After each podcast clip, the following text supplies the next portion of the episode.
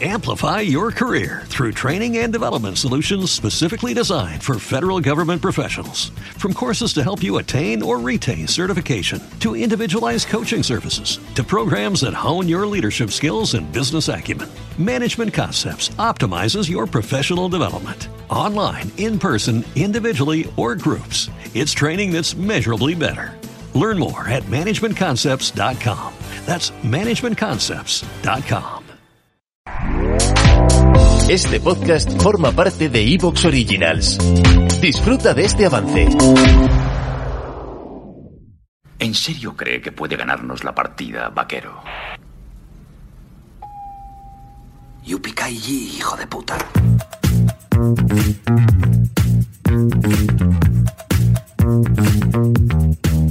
Bienvenidos y bienvenidas a un nuevo episodio del programa semanal de soydecine.com. Yo soy Lionel Marrero y ya estoy perdiendo la voz. ¿Por qué? Porque estamos de fiesta, estamos de celebración, porque ya hasta aquí, ya llegó la Navidad y para celebrarlo vamos a hablar de un clásico indiscutible eh, navideño de la historia del cine, La jungla de cristal o Duro de matar, quizá dirían nuestros amigos de Latinoamérica, que es un título mucho más correcto y obviamente estamos con ellos en esto, pero da igual, aquí se llamó así y así vamos a, a tratarla. Hoy me acompaña un distinguido grupo de personas. En primer lugar, el señor Iván Sabau. ¿Qué tal, Iván? ¿Ha sido bueno este año? Sí, siempre. Y, qué ilusión, es lo más parecido a una cena de empresa que has hecho, Lío, en Soy de Cine, juntándonos aquí a todos para hablar de la Navidad. Tengo que decir que, se hizo unas encuestas en Inglaterra y en Estados Unidos sobre si esta película era navideña o no. Eh, y en Inglaterra un 31% piensa que sí, y en Estados Unidos un 25% piensa que sí.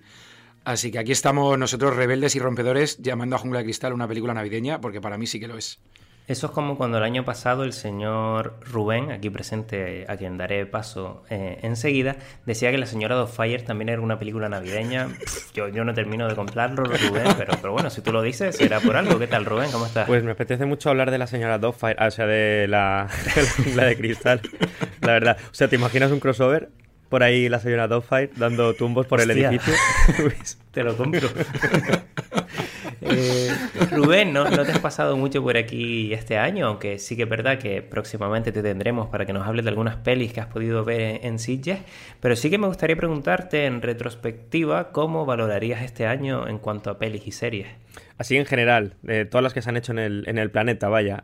Bueno, te, diría, concretamente en España ha sido un año magnífico. O sea, ha sido un, un añazo. De hecho, está siendo histórico. Dentro de unos años hablaremos del 2022 con mucho cariño, porque es que, de verdad, todo lo que se ha hecho a nivel nacional ha sido, ha sido una pasada. Empezando por Asbestas, por cierto, que la vi hace poquito y, y menudo peliculón. Así que ya sabéis, ¿eh? poneros las pilas.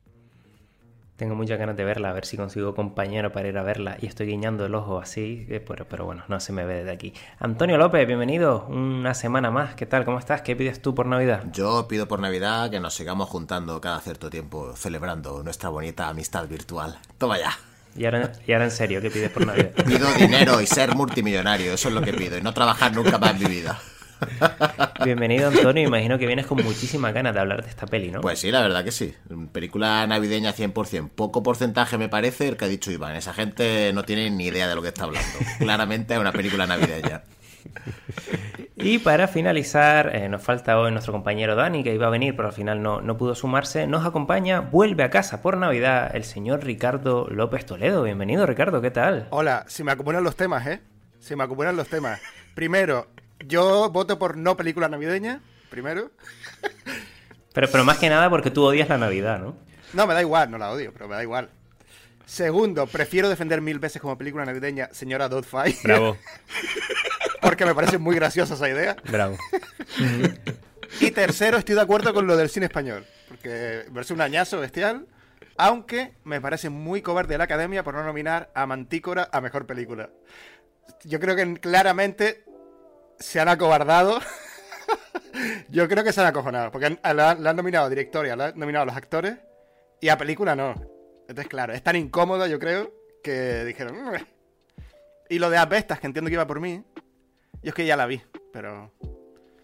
La habrá visto. Digamos que de alguna forma puedo hacer que la vea, y ahí lo dejo.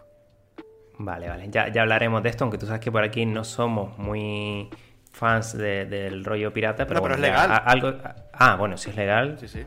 Todo, todo, todo bien. Eh, ¿Qué peli o serie destacarías de este año, Ricardo? Ya que no te hemos tenido por aquí un poquito por saber cómo valoras este 2022. Mantícora. Va a muerte con Mantícora. No, es que la tenía en la cabeza y el resorte ha ido ahí. Eh, pero sí, desde luego es una de las mejores, Mantícora, ¿eh? Es que es una locura esa película. Yo la última media hora lo estaba pasando muy mal. No sé si de aquí alguien la ha visto. Jolín, justo Dani, que, que no vino hoy, eh, está loco con esa peli. También Pues Juana le gustó bastante. Ya somos dos. Pues muchas ganas de verla. Ya me dirás si hay otra forma legal de, de verla también y, y me, me haces el favorcito. Hay otra Sí, forma legal, la misma que la misma que la de las bestas. Ya hablaremos de esto después del programa.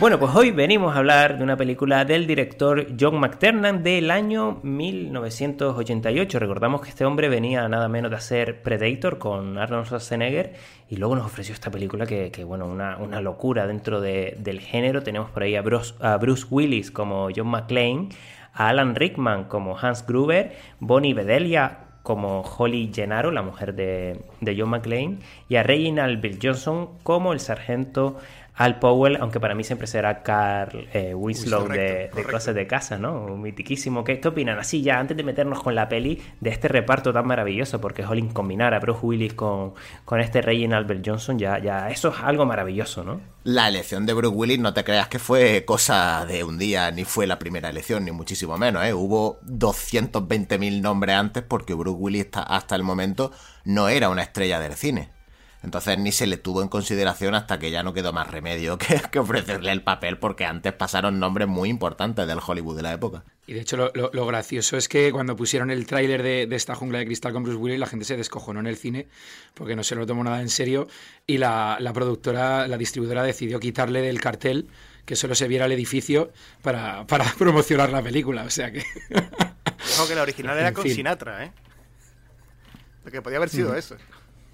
O sea, Pasaron él- muchos nombres por ahí, como bien comentaba Antonio. Estaba también Bar Reynolds, pudo ser. Sí, la, la lista de nombres efectivamente empezaba con Frank Sinatra, porque esta película se basa, bueno, para que no lo sepa, se basa en la novela Nothing Lasts Forever, Nada dura para siempre, que era una secuela de una novela que se escribió en el 66 que, eh, que adaptaba una película que estaba protagonizada por Frank Sinatra. Entonces la idea era que Frank Sinatra retomara el papel, pero Frank Sinatra estaba ya para otras cosas y no, evidentemente no, no aceptó. Pero se le ofreció, por ejemplo, a Schwarzenegger, que, que se le ofreció como si fuera secuela de Comando. Ojo, cuidado, porque yo creo que no sabían ni lo que querían hacer con esta película. Se le ofreció a Schwarzenegger, a Stallone, a Harrison Ford, a Richard Gere, a Clint Eastwood, es que tengo la lista delante, a Bar Reynolds, a Robert De Niro o a Don Johnson y todos dijeron que no. o sea, nadie daba un duro por esta jungla de cristal, aun cuando John McTiernan, como tú decías antes, venía de dirigir otra bestialidad del cine de acción como es la primera Predator. Lo, que decía de, de Frank Sinatra, no, eh, eh, resulta que es que por contrato, cuando, cuando la película de El Detective tuvo un éxito de taquilla que te mueres, eh, se habló de hacer una, una secuela, se le pidió a Roderick Thorpe que, que a ver si escribía la segunda parte, el señor solo tardó por lo que sea eh, 14 años en, escribir la segunda parte, por contrato tenía que Sinatra iba a hacer la secuela, cuando el proyecto se puso en marcha, se escribió el libro, se tardó un huevo, tal, no sé qué, dijo Sinatra, ¿dónde voy yo con mis 73 palos a meterme en un edificio a pelearme con terroristas? Y, y claro, decían que lo- los productores respiraron aliviados porque, claro, si, Sinatra hubiese dicho que sí, Sinatra hubiese tenido que hacer la película porque estaba por contrato. La película que finalmente llegó a Willis, de- eh, bueno, después de diferentes procesos, como he dicho, de todos estos actores que, dijeron que no, que venía de protagonizar para televisión Luz de Luna, Cita Ciega y Asesinato en Beverly Hills. Pues no tenía, desde luego no tenía el prototipo de héroe de acción. Además, ya se estaba empezando a, quedar acartonado como yo, que Willis tiene la misma densidad capilar que tengo yo. Pero al final se le pagó la friolera de 5 millones de dólares porque eh, Fox estaba tan desesperada por rodar la película porque necesitaban un éxito para el verano del 88 que dijeron, mira tío, toma 5 millones y que sea lo que Dios quiera. Y desde luego que la jugada le salió bastante bien. De hecho, Antonio, en ese momento se convirtió en el actor mejor pagado de Hollywood, casi nada. Pero ¿eh? fíjate la curiosidad, como decía Iván, cuando el tráiler se proyectaba en los cines de Estados Unidos, la gente se descojonaba de risa porque no, o sea, no veían a Bruce Willis como, como el héroe de la película. Sí, de hecho, el agente, el agente de Willy se, se tiró a la piscina porque dijo: Esta película tiene pinta de que puede acabar con la carrera de Bruce Willis para siempre. O sea, puede ser la última cosa que haga. Entonces dijo, bueno, yo voy a pedir 5 kilos, eh, que no me lo van a dar, pero, pero por si acaso, por, proteger un poquito que si el hombre ya no trabaja más, que pueda darle de comer a su familia y, curiosamente aceptaron. Es que son una de estas películas que en principio todo indicaba que iba a salir mal. O sea, desde el principio ya solo con la elección del actor o con la escritura del guion, que es que se iba escribiendo durante el rodaje. O sea, todo indicaba que esto iba a ser un, un fracaso, pero bueno, ahora la miramos para atrás y decimos, hombre, no. ¿Quién, quién podría pensar eso, no? Que iba a salir mal en la jungla de cristal, pero, pero bueno, en su día nadie, nadie daba un duro por ella, claro. Y lo, de, lo del guion tiene muchísimo mérito, porque es un guion que es sólido como, vamos. Total.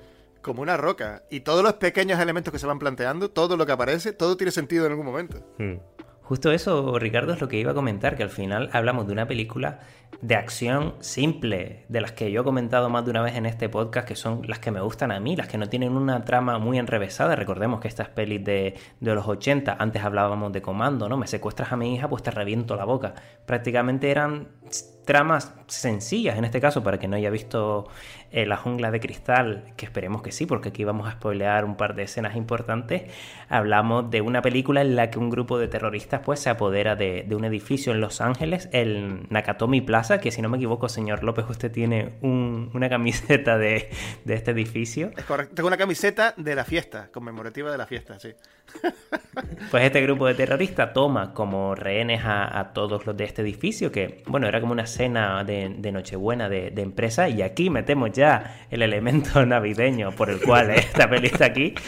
Y bueno, daba, daba la casualidad que el policía John McClane, pues estaba dentro de ese edificio porque iba a este edificio a intentar recuperar a su esposa y demás, y bueno, logra escapar de los terroristas y hacerse el héroe, y bueno, hasta aquí podemos leer de momento.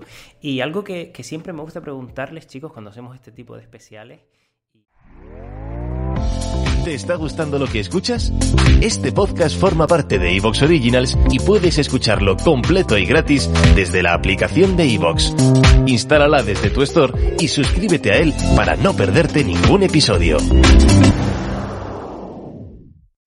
Amplify your career through training and development solutions specifically designed for federal government professionals. From courses to help you attain or retain certification, to individualized coaching services, to programs that hone your leadership skills and business acumen, Management Concepts optimizes your professional development. Online, in person, individually, or groups, it's training that's measurably better. Learn more at managementconcepts.com. That's managementconcepts.com.